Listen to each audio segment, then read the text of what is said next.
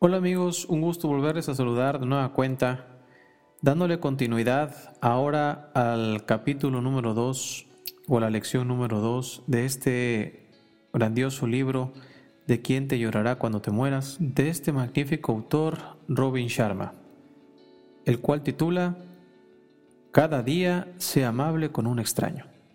Y comienza así. En su lecho de muerte, Aldous Huxley reflexionó sobre lo que había aprendido a lo largo de toda su vida y lo resumió en unas sencillas palabras. Que seamos más bondadosos los unos con los otros. Con demasiada frecuencia creemos que para realizarnos de verdad en nuestra vida tenemos que llevar a cabo alguna acción heroica o alguna hazaña que nos lleve a las portadas de periódicos y revistas.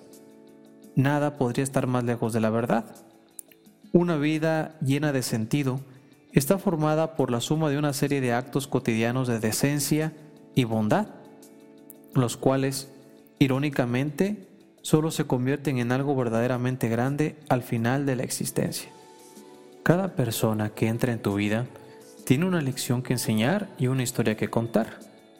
Cada persona con la que uno se cruza durante los momentos que forman nuestros días representa la oportunidad de mostrar un poco más la compasión y la cortesía que definen nuestra humanidad. El autor dice que ¿por qué no empezar a mostrar más de esa persona que en realidad realmente somos en el devenir de la vida cotidiana y hacer lo que puedas por enriquecer el mundo que te rodea? El autor comenta que a su muy particular modo de ver las cosas, si uno hace sonreír aunque solo sea una persona durante el día, o se le levanta el ánimo a un extraño, nuestro día habrá valido la pena. Sencillamente la bondad es el alquiler que debemos de pagar por el espacio que ocupamos en este planeta.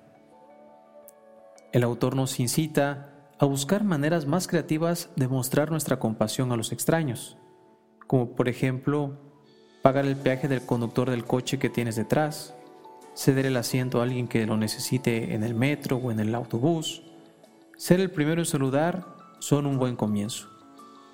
Como experiencia personal, yo les puedo decir que cada vez que realizo un acto de bondad hacia con mi prójimo, la verdad que me siento muy bien en lo particular.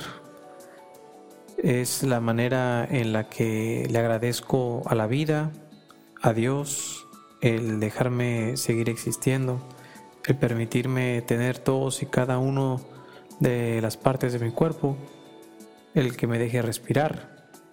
Es la manera que yo tengo de agradecer a la vida, al universo, a Dios, llámalo como tú quieras. Desafortunadamente, hoy día vivimos en un mundo cada vez más acelerado, en donde la bondad hacia nuestro prójimo pues ha ido cada vez a menos.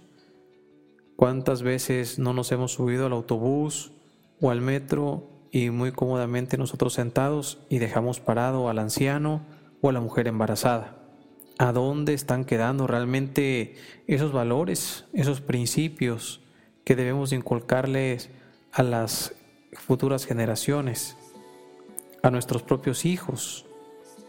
Al final del día es nuestra responsabilidad predicar con el ejemplo. Si nuestros hijos ven que somos descorteses, que somos groseros y que no somos bondadosos, ni siquiera con nuestros propios familiares, o amigos cercanos, pues qué ejemplo les estamos dando. Amigo escucha, yo te invito a que reflexionemos con referente a este tema y que me dejes tus comentarios.